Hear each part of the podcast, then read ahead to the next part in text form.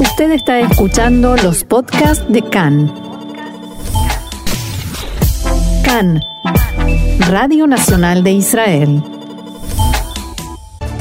La Comisión de Coronavirus vuelve a cambiar decisiones del gobierno y abre sitios turísticos y gimnasios. Fue aprobada la ley marco de coronavirus que da al gobierno potestad para decretar el estado de emergencia, cierres y restricciones y crisis en el gobierno y amenaza de elecciones tras la aprobación de la ley que prohíbe tratamientos de conversión para homosexuales.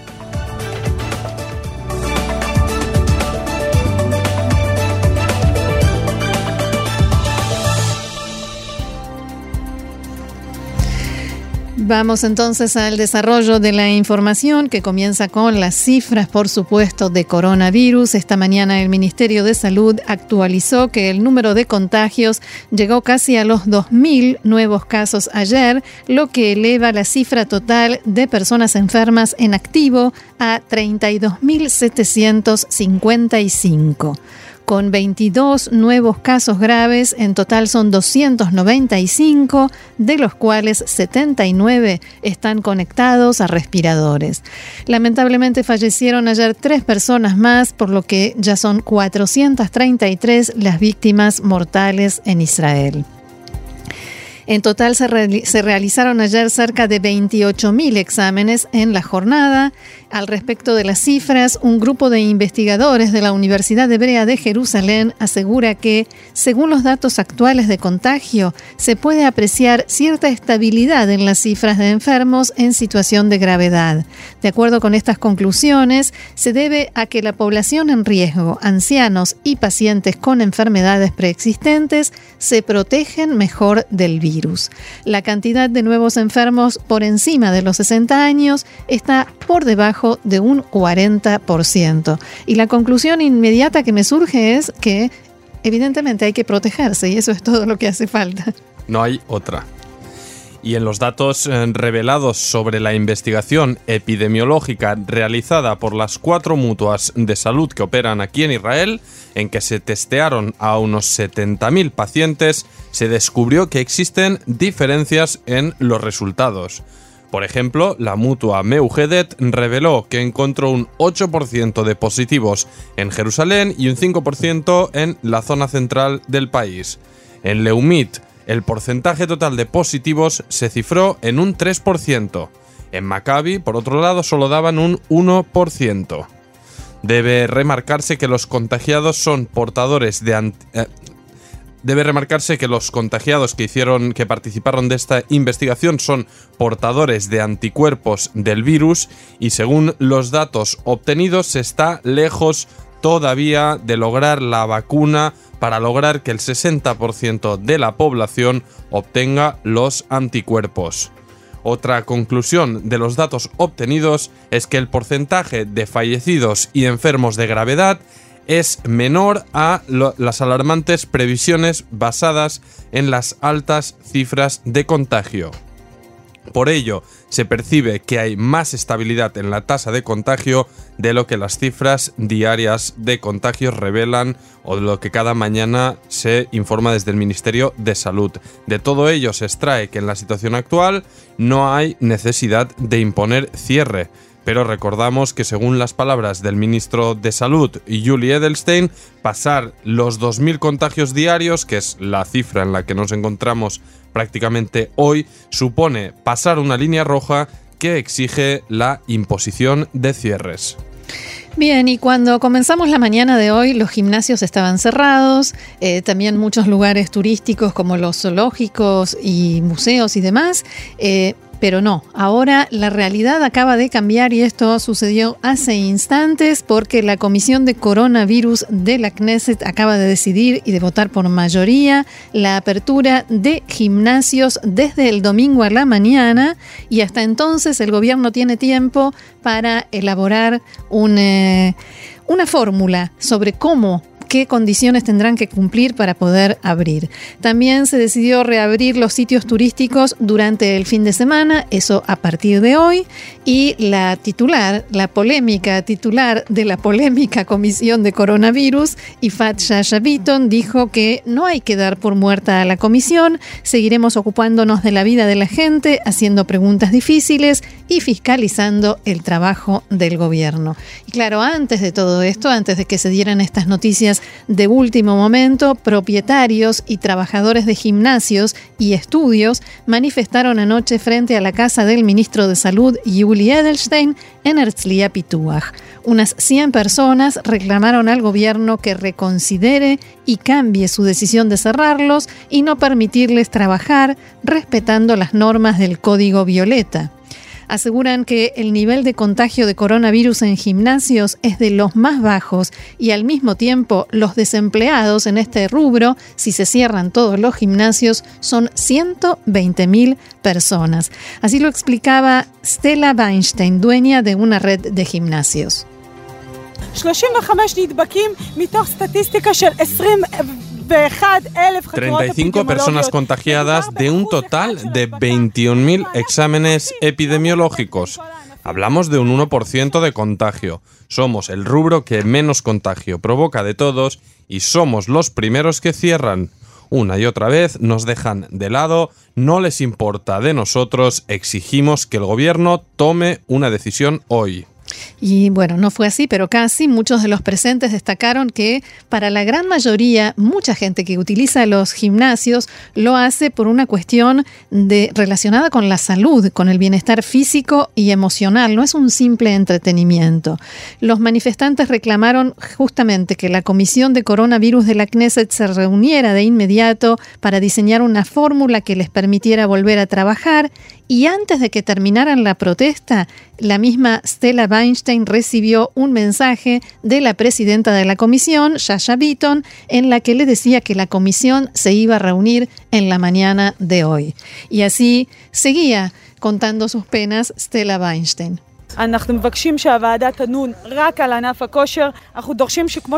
Pedimos que la comisión trate solamente este tema, que así como deliberaron sobre los restaurantes, de la misma manera como debatieron sobre las piscinas, como discutieron en forma separada sobre las playas.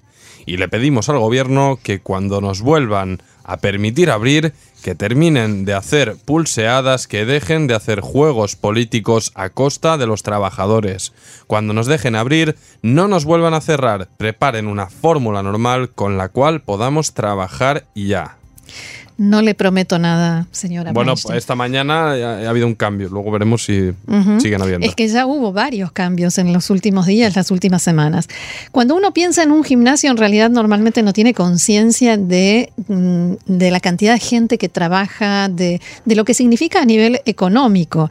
Y justamente esto me hizo pensar hoy que el testimonio de Keren Stevi, presidenta de la Asociación de Gimnasios de Israel y directora de Holmes Place, que es una red de 50 gimnasios con 3.000 empleados. Y ella habló hoy en Cannes sobre la farsa, como la calificó, de abrir, cerrar, abrir y volver a cerrar, la agresión y hostilidad con que se hacen cumplir las restricciones y sobre todo insistió con la falta de lógica. No digo que el aire libre sea igual que un lugar cerrado, pero sin duda no hay diferencia entre un gimnasio y otros lugares cerrados. Por el contrario, nosotros generamos salud, reforzamos el sistema inmunitario de la gente. La gente no entra al gimnasio, se toma una selfie y se abraza cuidan la distancia de dos metros, se limpia todo de una manera muy meticulosa, etcétera. Bien, y en medio de todo esto, anoche, muy tarde, se aprobó la ley grande, la ley marco de coronavirus. Después de varias horas de debate, la, Knesset aprobó ya en la madrugada esta ley que permitirá que el gobierno pueda decretar el estado de emergencia y ordenar el cierre total o cierres parciales. La ley fue aprobada por una mayoría de 48 votos a favor y 35 en contra y da al gobierno la potestad para decretar el estado de emergencia por coronavirus y en consecuencia establecer limitaciones a la actividad en el espacio público y privado.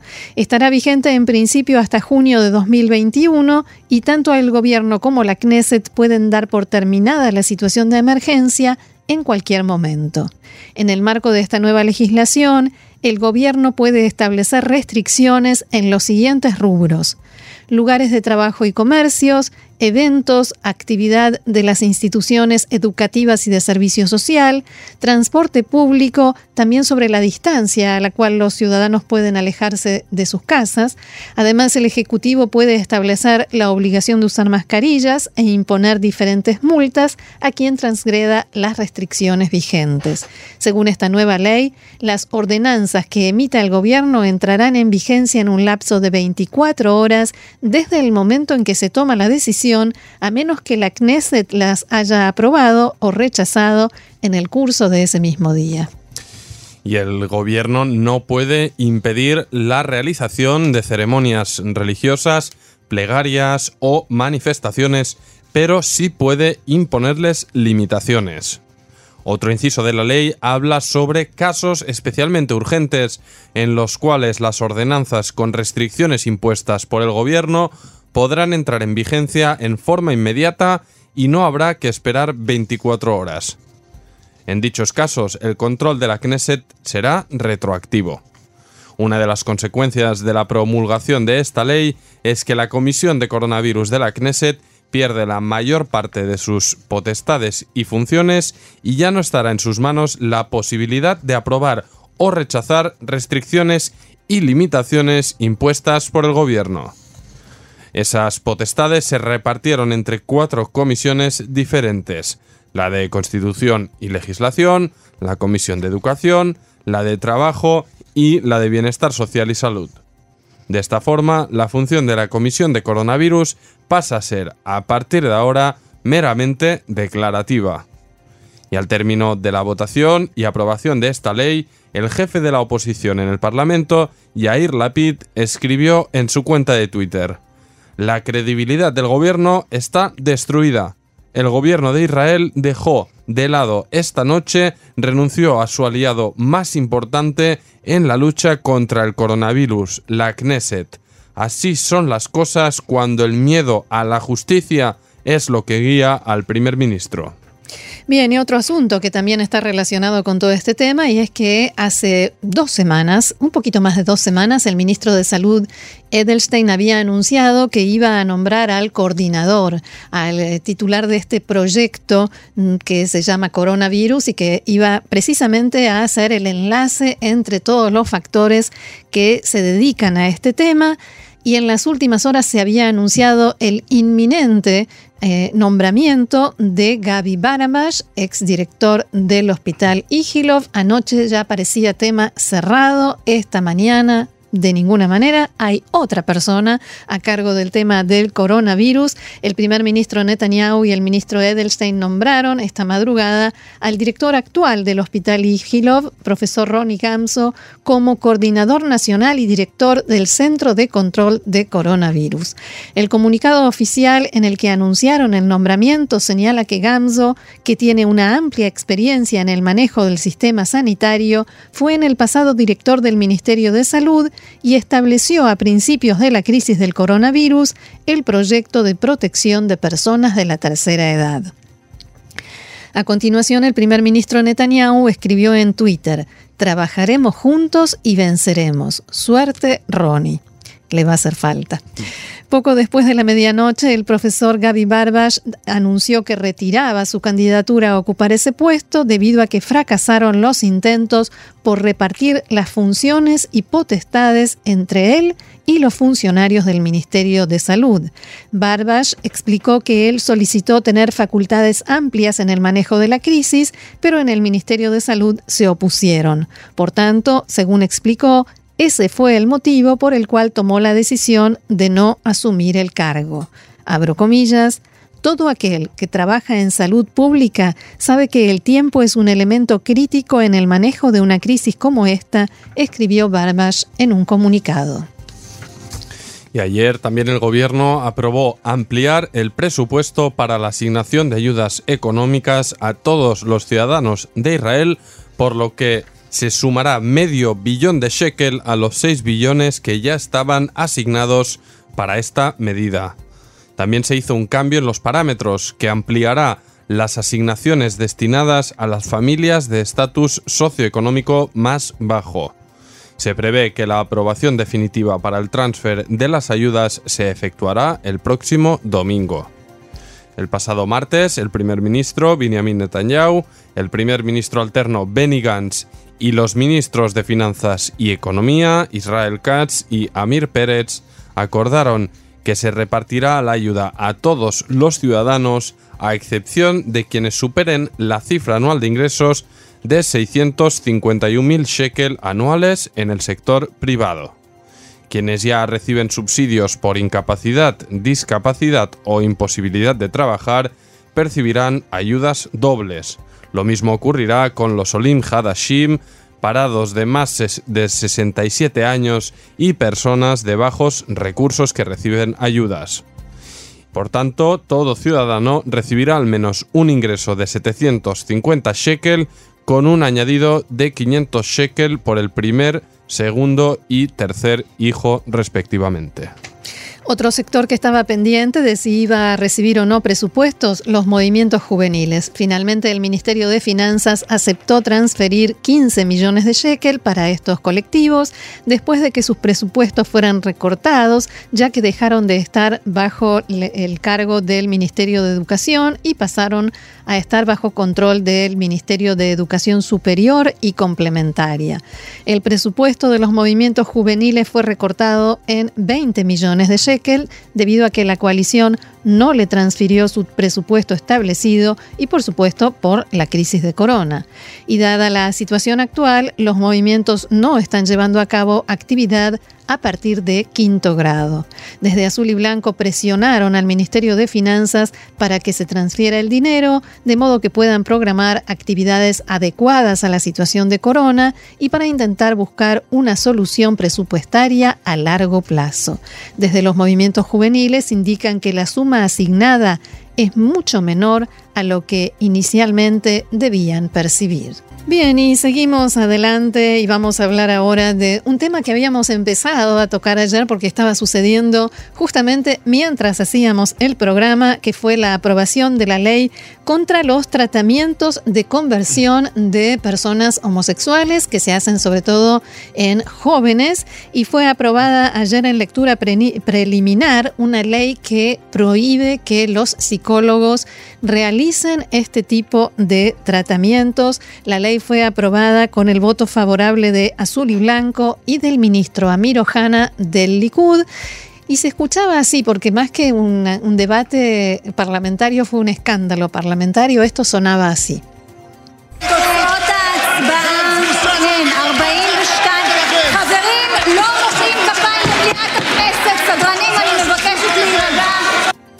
Bien, tenemos los auriculares puestos, los dos saltamos. Los más enojados en esta, en esta situación fueron los legisladores de los partidos ortodoxos, pero también en el Likud, porque supuestamente todos los legisladores que conforman la coalición, que forman parte de la coalición de gobierno, tenían que seguir la disciplina parlamentaria y votar con el partido de gobierno, o sea, en contra de la ley, y así lo expresaba el parlamentario David Amsalem del Likud.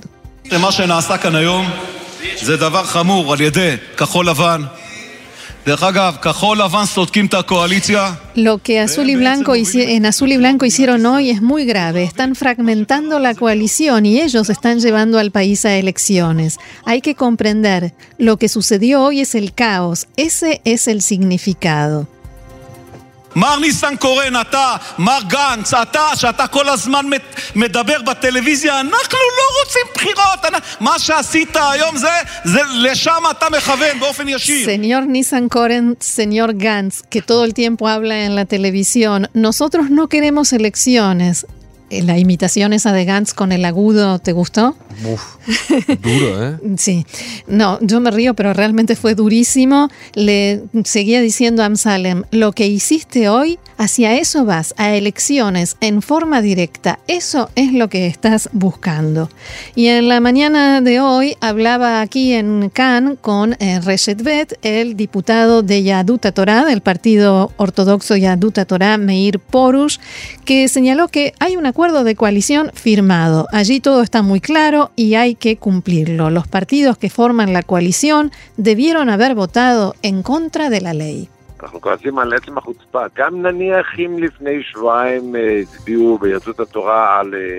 Estamos enojados por la desvergüenza, decía Meir Porush, incluso si hace dos semanas en Yadut Torah votaron a favor de una comisión investigadora.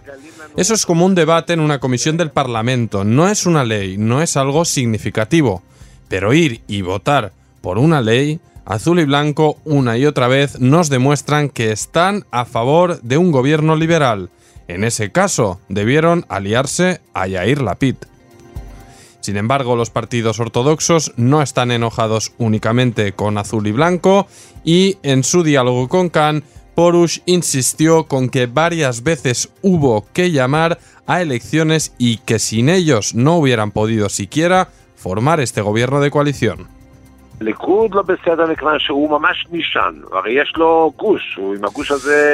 Tampoco el Likud se ha comportado bien. Él tiene un bloque y con ese bloque llegó a donde llegó.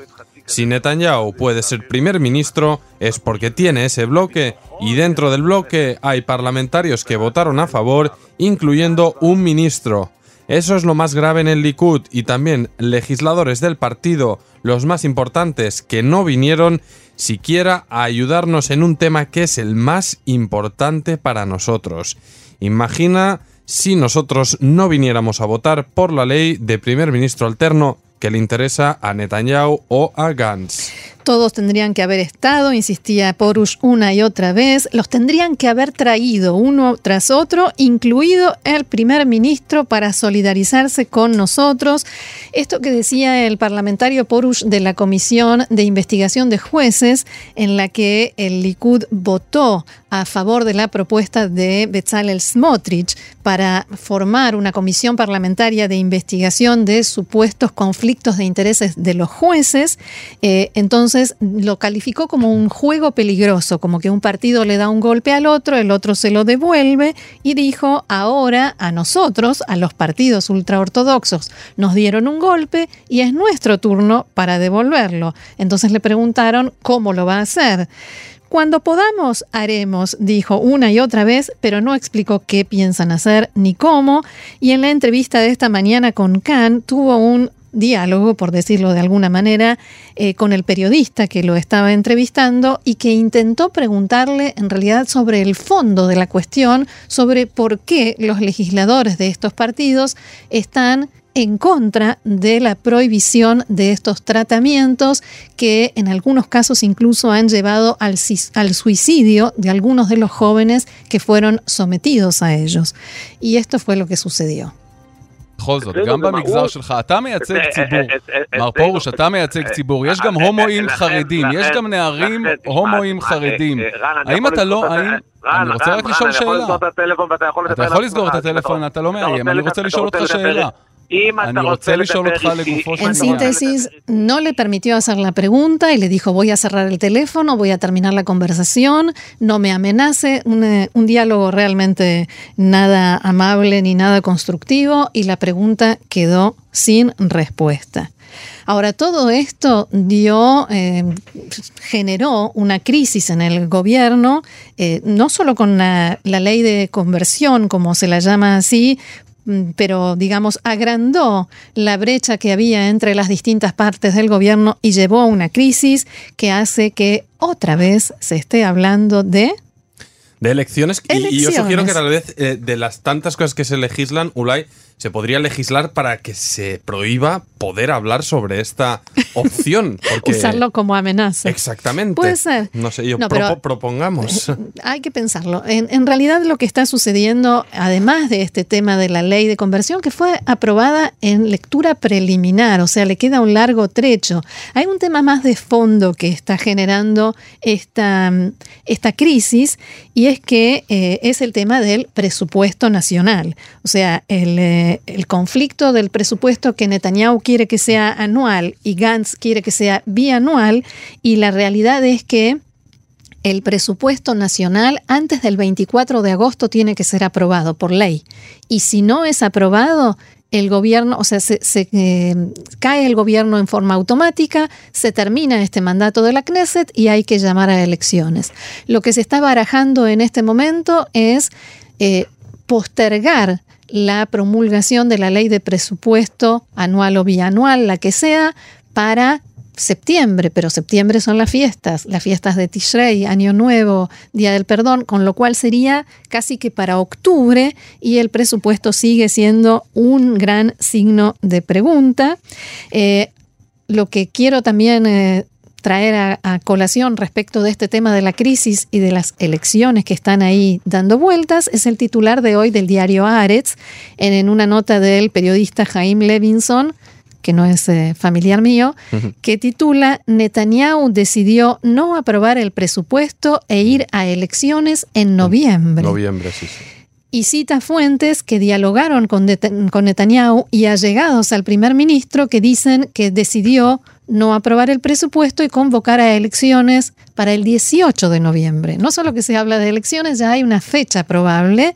Según estas fuentes, Netanyahu trata de generar revuelo en el gobierno para crear en la población la sensación de que todo es un caos, nada funciona y que así no se puede seguir y ya es mejor ir a elecciones. Si no escuchaste a alguien diciendo esta frase, seguramente lo vas a escuchar porque porque hay esa sensación. Y, como si la, como si la situación fuera de normalidad a día de hoy. Es decir, si se amenaza de generar caos. claro, más caos. ¿A dónde se puede llegar? Pero en fin, veremos cómo se desarrolla. Vamos. Vamos entonces con la nueva polémica parlamentaria desatada ayer por el debate acerca... La misma, la misma. por el debate acerca de los eh, tratamientos de conversión de homosexuales y el presidente de Israel, eh, Rubén Rivlin, se enojó mucho, criticó con dureza a la coalición de gobierno en su conjunto. Dijo Rivlin que el país no es un juguete en manos del gobierno, que sigue en peleas de bajo nivel dijo, detengan las charlas sobre la convocatoria de elecciones, dijo en un encuentro con los trabajadores sociales en huelga. Yo, como el resto de ciudadanos, sigo con preocupación los desarrollos de la Knesset que dañan nuevamente el papel de la Cámara y las facciones que forman la coalición. Llamo a todos a comportarse, exclamó, como si fuera un maestro que le pide a los alumnos de quinto grado que se comporten. El adulto responsable. Y el ministro de Seguridad Pública, Amir Ohana, pidió a la Comandancia de la Policía Nacional que evalúe la posibilidad de trasladar a otra ubicación las manifestaciones que se realizan frente a la residencia del primer ministro Netanyahu, debido a que molestan a los vecinos que viven en la zona. Ohana hizo estas declaraciones en un encuentro que mantuvo en la tarde de ayer con los vecinos. Me encanta la preocupación de Amir Ohana por los vecinos. Lástima que no se preocupa por sus vecinos, una de las cuales soy yo, y que todas las noches eh, tenemos ah, frente a la entrada, siguen, las manifestaciones contra el eh, ministro Amir Ohana. ¿Cuántas manifestaciones simultáneas? Eh, yo no sé si en la historia de Israel, si hiciéramos un recuento, yo no Realmente no lo sé. Ahora, em, esta semana una persona llamó a Reshet Bet, a la radio de Cannes en hebreo, el profesor Menachem Ben Sasson, expresidente de la Universidad Hebrea de Jerusalén y ex parlamentario por el partido Kadima en su momento, para decir que en realidad los manifestantes que están protestando en los alrededores de la casa del primer ministro son muy educados, entre las 2 y las 4 de la tarde no hacen ningún ruido, antes de irse incluso barren las veredas y que vino gente a pedirles, según el gente del Likud, a pedirle a su esposa que se sume a la protesta, a la mm, denuncia que ellos presentaron, el eh, recurso que presentaron ante la Corte Suprema para que estas manifestaciones tengan que ser trasladadas a otro lugar.